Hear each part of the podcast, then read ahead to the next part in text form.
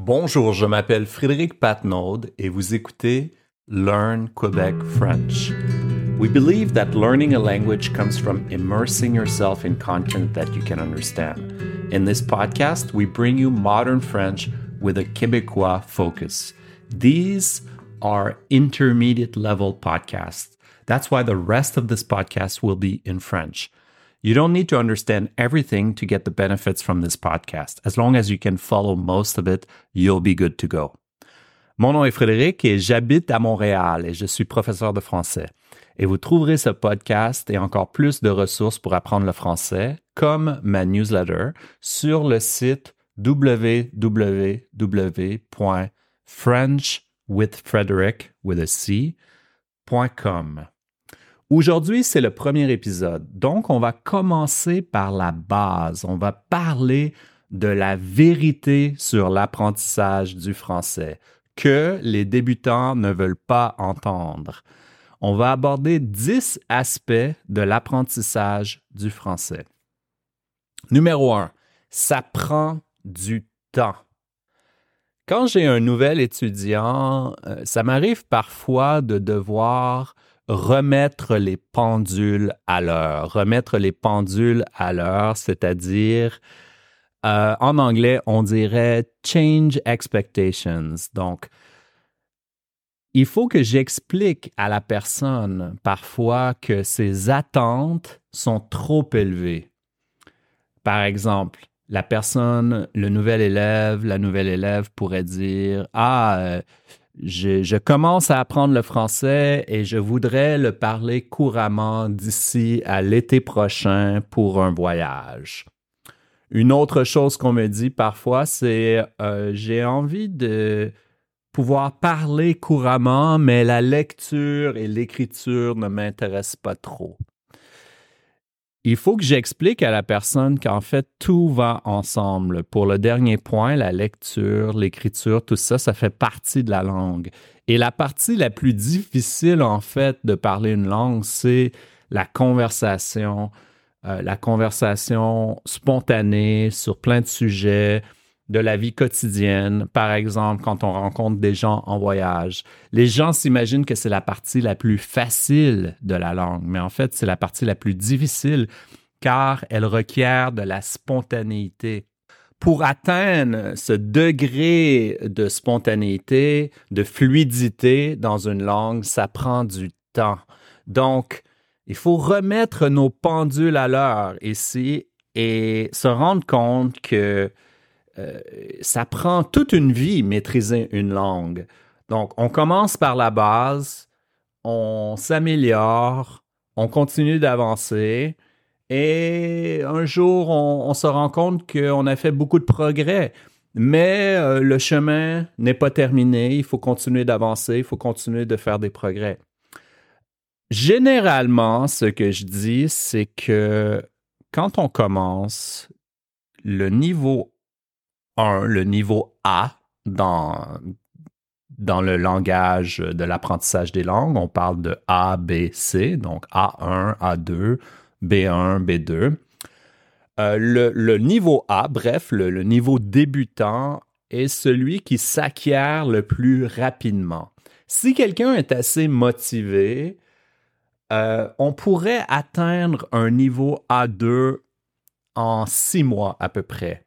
Je dis qu'une personne doit être assez motivée, c'est-à-dire qu'elle doit quand même passer assez de temps à étudier. Étudier, lire, chercher à comprendre, etc. Donc, je vous donne quelques exemples tirés de ma vie personnelle. Quand j'ai commencé l'allemand, j'avais 24 ans, je crois. Je ne parlais pas un mot d'allemand. Donc, c'était, on pourrait dire que je commençais du début. En, anglais, I was starting from scratch. Je commençais de la base. Euh, je ne connaissais pas les mots les plus simples comme euh, comment, quand, etc. Je me suis lancé dans l'apprentissage de l'allemand, les deux pieds joints. J'ai passé peut-être deux heures par jour à étudier. Donc, à l'époque, je n'avais pas accès à certaines ressources qui sont disponibles aujourd'hui. J'avais commencé avec la méthode Assimile. J'ai passé au travers de cette méthode. À chaque jour, je faisais une leçon, je l'étudiais. Dès que j'ai pu, j'ai commencé à lire en allemand. Euh, j'ai pris des cours à l'Institut Goethe et ainsi de suite. Et pour l'allemand, ça a été un peu plus long. Je dirais que j'ai atteint le niveau débutant, donc euh, la fin du niveau A, après environ un an. Pour l'espagnol, ça a été beaucoup plus rapide parce que l'espagnol est plus proche du français. Donc, j'ai atteint le même niveau en environ six mois. Donc, je, je, dis généralement pour les anglophones qui apprennent le français que ça peut prendre environ six mois pour euh, obtenir les bases du français, pour sentir qu'on commence à comprendre. Mais ensuite, chaque niveau devient plus difficile à atteindre. Donc, c'est une question de vocabulaire, de difficulté d'aller chercher chaque euh, couche supplémentaire de vocabulaire. Je l'explique dans plusieurs articles que j'ai écrits sur mon site. Bref, chaque niveau est plus difficile à maîtriser, à terminer. Pourquoi? Parce que au début, on apprend le vocabulaire le plus courant, celui de tous les jours. Donc, c'est, des mots qu'on entend tout le temps. Et étant donné qu'on les entend tout le temps, on les retient facilement. Quand on avance, les mots sont, sont importants, mais sont de moins en moins courants. Donc, il faut augmenter le volume de notre apprentissage, c'est-à-dire passer plus de temps à lire, passer plus de temps à écouter, passer plus de temps à étudier le français, passer plus de temps à faire des cours à pratiquer pour réussir à maîtriser chaque niveau. Numéro 2, il faut lire beaucoup. Ça, c'est quelque chose que j'ai vraiment compris dès le début. Quand j'ai appris l'anglais, pardon, je l'ai fait en lisant énormément. Mais au lieu de lire des choses ennuyantes, des choses que mes professeurs me demandaient de lire, j'ai commencé à lire des choses qui m'intéressaient, qui intéressaient un garçon de 12, 13 ans. Et qu'est-ce que c'était? C'était des comic books américains comme Spider-Man, comme X-Men, etc., que j'achetais. Dans les années 90, c'était en fait très populaire. Il y avait un engouement pour ces, euh, pour comic books américains. Donc, il y avait plein de gens que je connaissais qui, comme moi, euh, plein d'amis de mon âge qui avaient commencé à collectionner ces, euh, ces bandes dessinées. Et c'est comme ça que moi et plusieurs personnes avons appris le français. Euh, l'anglais. J'arrête pas de dire l'anglais. Le français parce que je suis habitué de parler de l'apprentissage du français. C'est rare que je, parle de l'apprentissage de l'anglais. Bref, pour moi, c'est un peu l'équivalent de commencer du début avec l'anglais. Donc, euh, j'ai lu, euh, je dirais, à un moment donné, j'avais calculé que j'avais lu 800 comic books. Évidemment, ça se lit beaucoup plus facilement qu'un roman, mais c'était quand même une montagne de, de bandes dessinées que j'avais lues. Et au début, je dois vous dire qu'au début, je comprenais presque rien.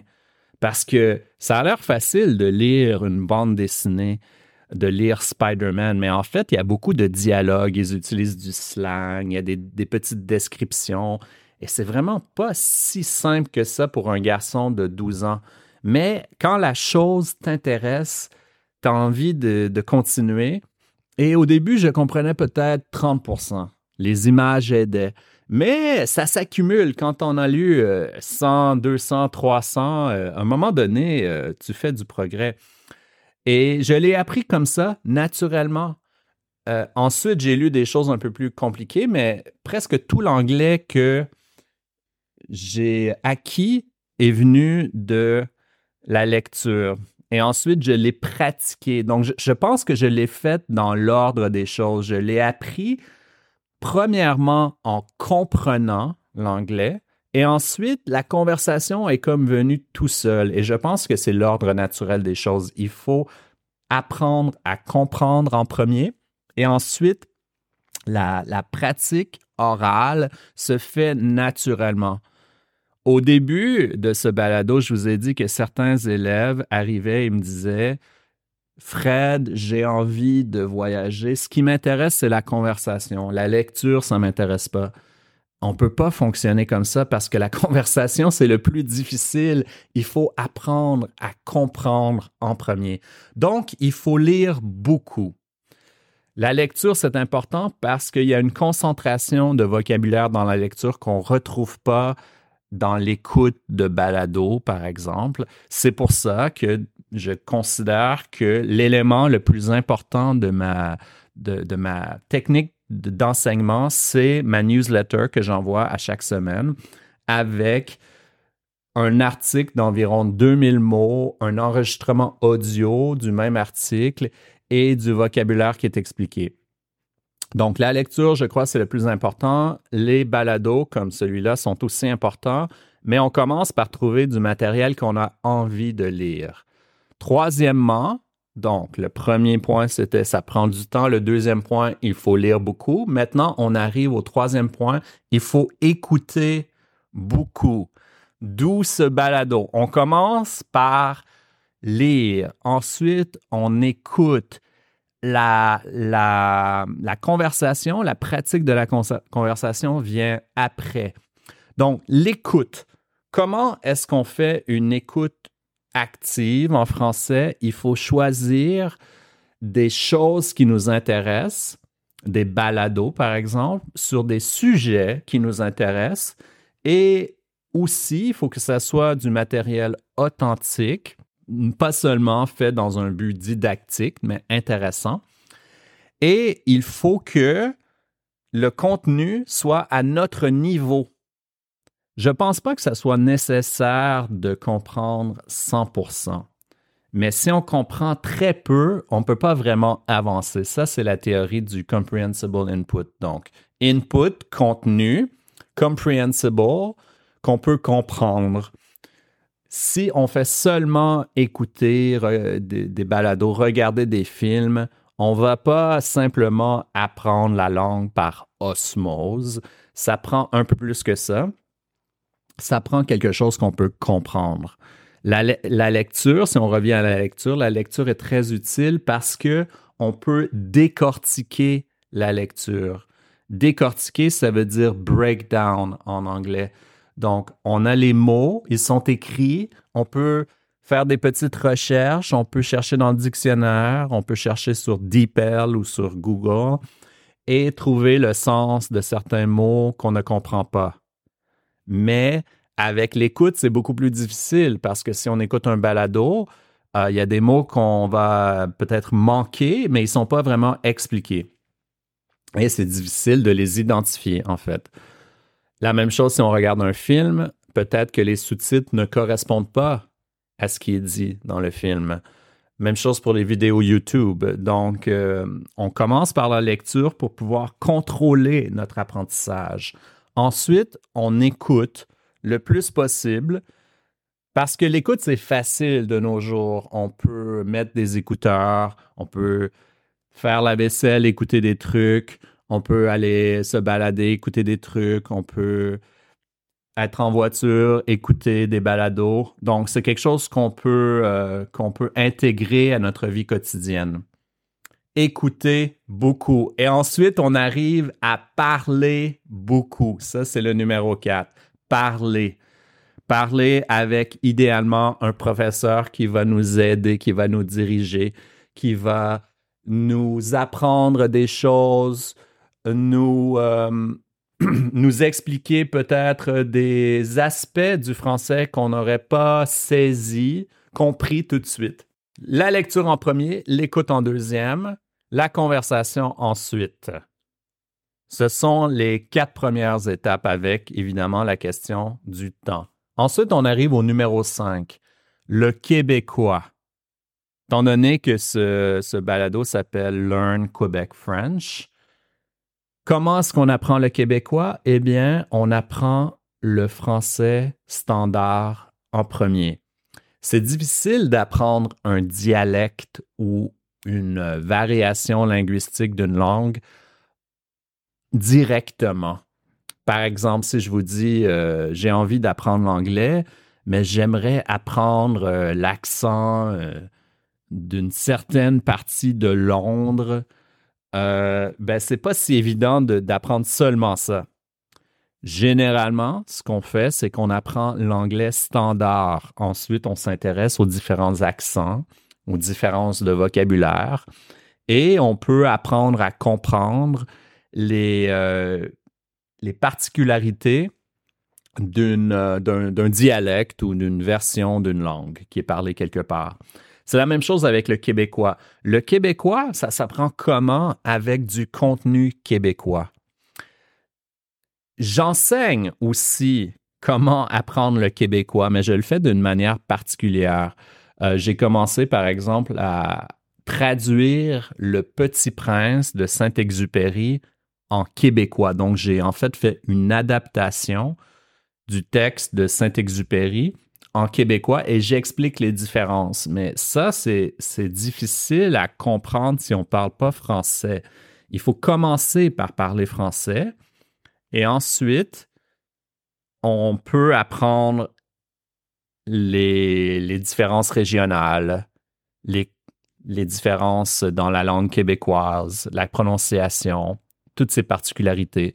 Donc, c'est quelque chose qui se fait naturellement, mais il faut penser en premier à apprendre le français. Quand je dis apprendre le français, je ne veux pas dire l'apprendre parfaitement, le, le, savoir parfaitement, mais d'avoir des bases solides en français et ensuite on peut apprendre le québécois.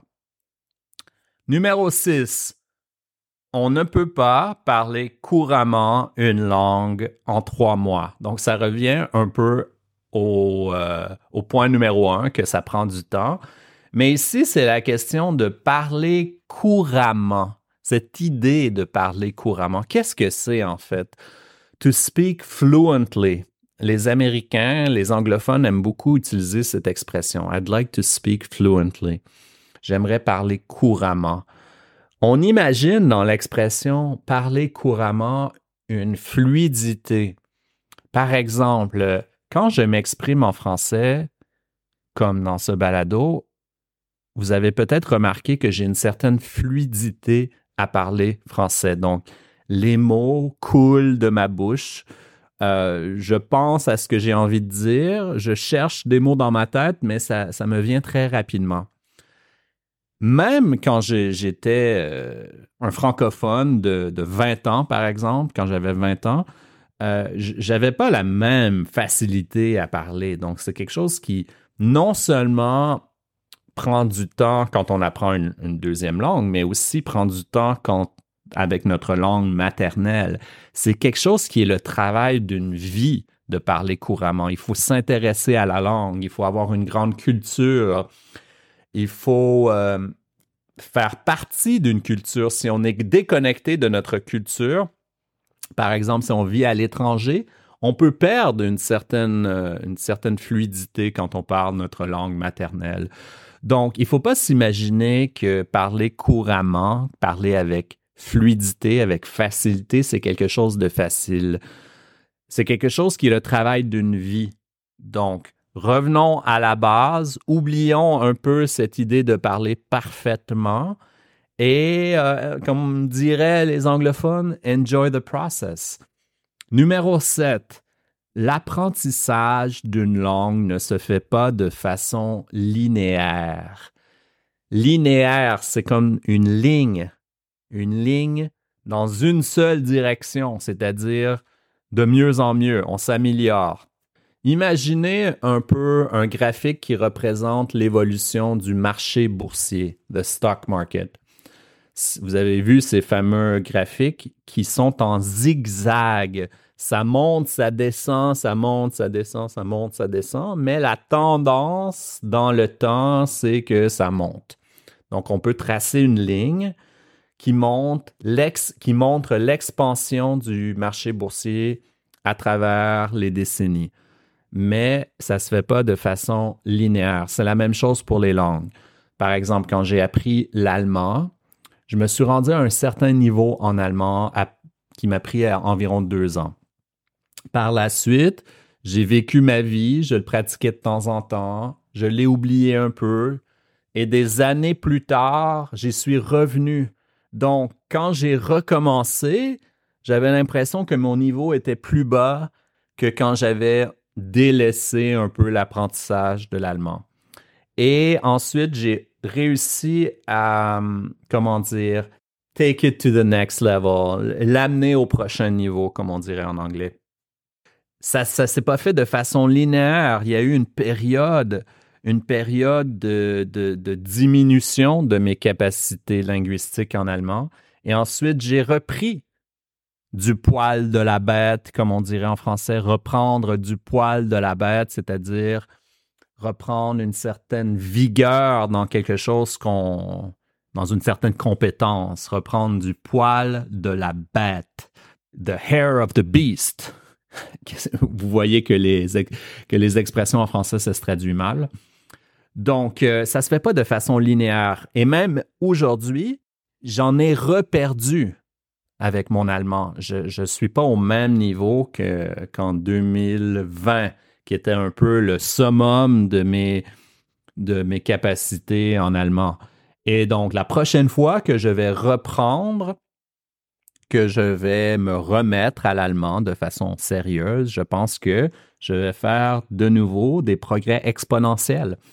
Donc, on apprend, on oublie. Il y a des journées où on se sent meilleur, il y a des journées où on se sent pourri. Mais avec le temps, si on continue, si on persévère, si on oublie que on pense pas trop au fait que c'est comme ça, au fait, au fait qu'en fait, il y a des périodes de difficulté comme ça, eh bien, on se rend à un certain niveau après des années. Et ça s'est fait avec beaucoup de soubresauts, beaucoup de, revirements, de, de, difficultés.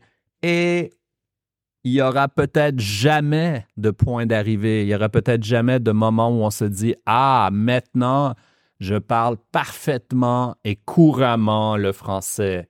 On a toujours l'impression qu'on en a plus à apprendre. J'ai l'impression qu'en français, ma langue maternelle, j'en ai toujours plus à apprendre.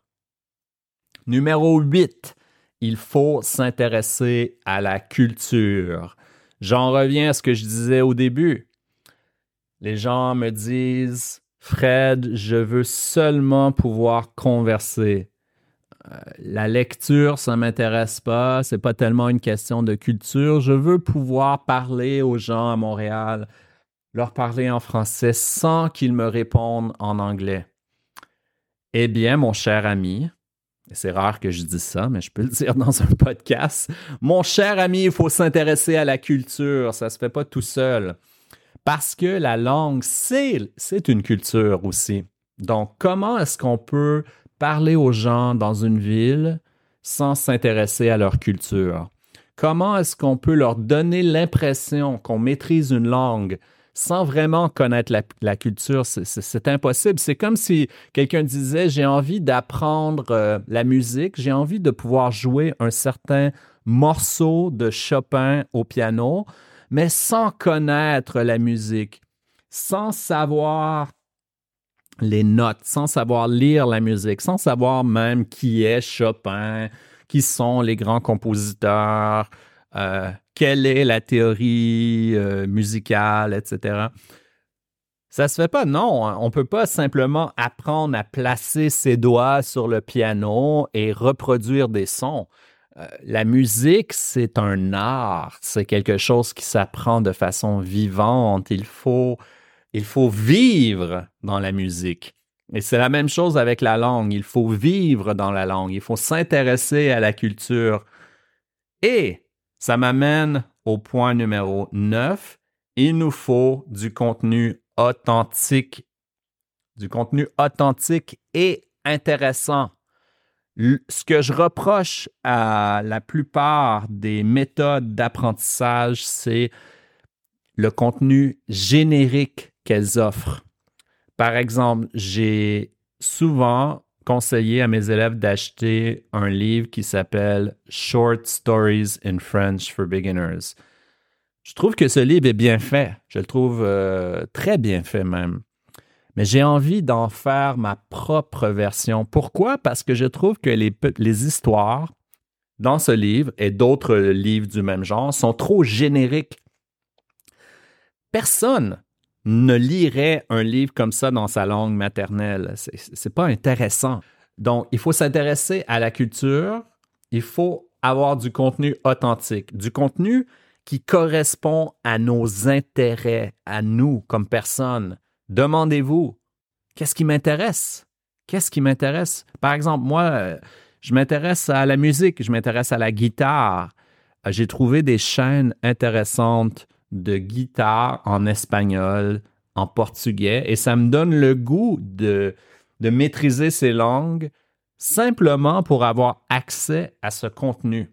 Est-ce qu'il y a des livres qui vous intéressent, des auteurs que vous aimeriez lire, euh, des balados que vous trouvez intéressants, des contenus que vous trouvez intéressants, des films que vous aimeriez comprendre sans sous-titres? Ça, c'est des objectifs intéressants. Il faut avoir accès à du contenu authentique et la plus grande difficulté dans l'apprentissage d'une langue, c'est de trouver du contenu intéressant à notre niveau. Donc, votre job, comme on dirait au Québec, c'est de vous intéresser à ça, de vous intéresser à la culture, de découvrir des choses constamment. Numéro 10, il faut avoir du plaisir. Et ça, euh, c'est un peu lié au numéro 9, le contenu authentique.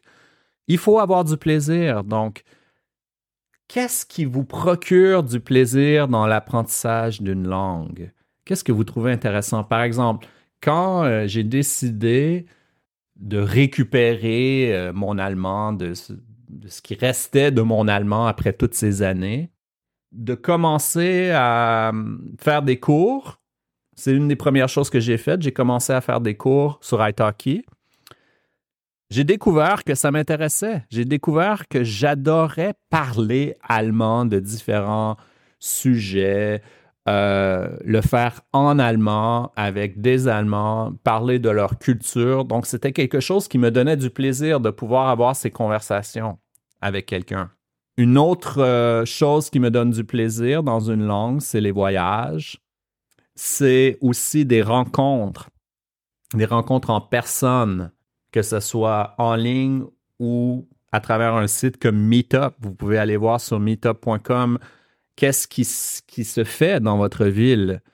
Est-ce qu'il y a des rencontres de, de francophones ou de personnes d'apprenants du français? Est-ce qu'il y a des choses comme ça qui se font dans votre ville?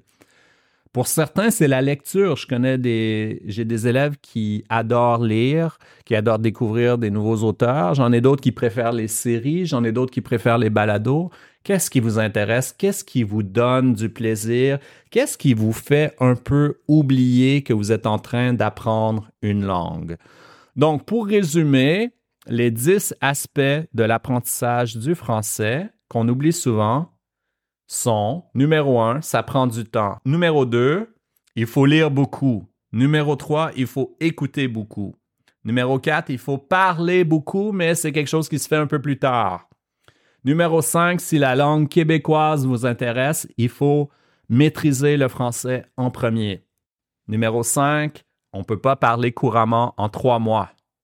Numéro 7, l'apprentissage d'une langue ne se fait pas de façon linéaire. Numéro 8, il faut s'intéresser à la culture. Numéro 9, il faut du contenu authentique. Numéro 10, il faut avoir du plaisir. Je m'appelle Frédéric et ce balado est disponible sur le site www.frenchwithfrederick.com. Merci et à la prochaine.